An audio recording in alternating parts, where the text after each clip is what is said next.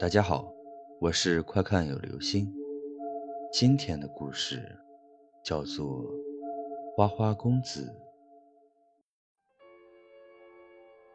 有位花花公子，由于英俊有型且口才了得，是销售界的打工皇帝，而且桃花运不断。一次遇到一个纯情富家美女，自以为终于可以修心养性。便答应女生从此专一，不再沾花惹草。女生也不顾家人强烈反对，开始与花花公子同居，并且筹备婚礼。可惜花花公子本性难移，婚期未到便又沾花惹草。女生屡劝不果，每每以死相逼。花花公子却逐渐觉得厌烦，对女生爱搭不理。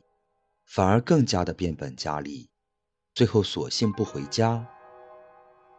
结果女生在卧室上吊自杀，含恨而终。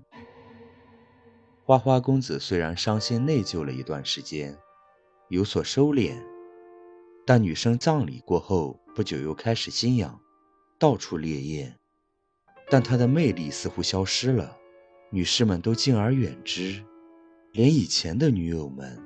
都对他显得很厌恶。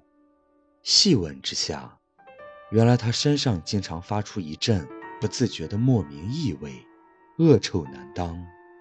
除此之外，他的肩膀和脖子常常出现突然的剧痛，而且感到很沉重，背脊更因此而日渐弯曲，额头又黏黏痒痒，常常忍不住挠得红肿焦烂。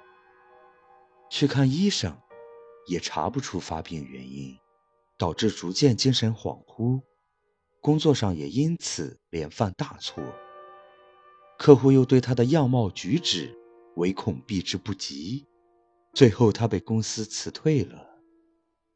有一天，他收到前同事发来的照片，一看之下，吓得魂飞魄散。在一张较早前的公司宴会集体照中。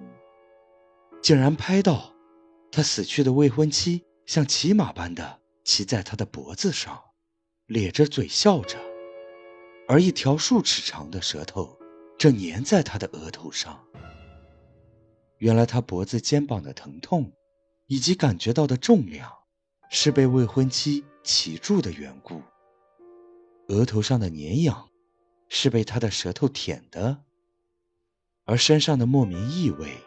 正是女鬼的尸臭。由于他是自作孽，而未婚妻又怨气太重，尽管他花光钱财，访尽各界大师，甚至高僧，均驱除不了这只厉鬼。在精神肉体受尽折磨之下，他终于精神崩溃，流落街头。好了，这就是今天的故事。花花公子。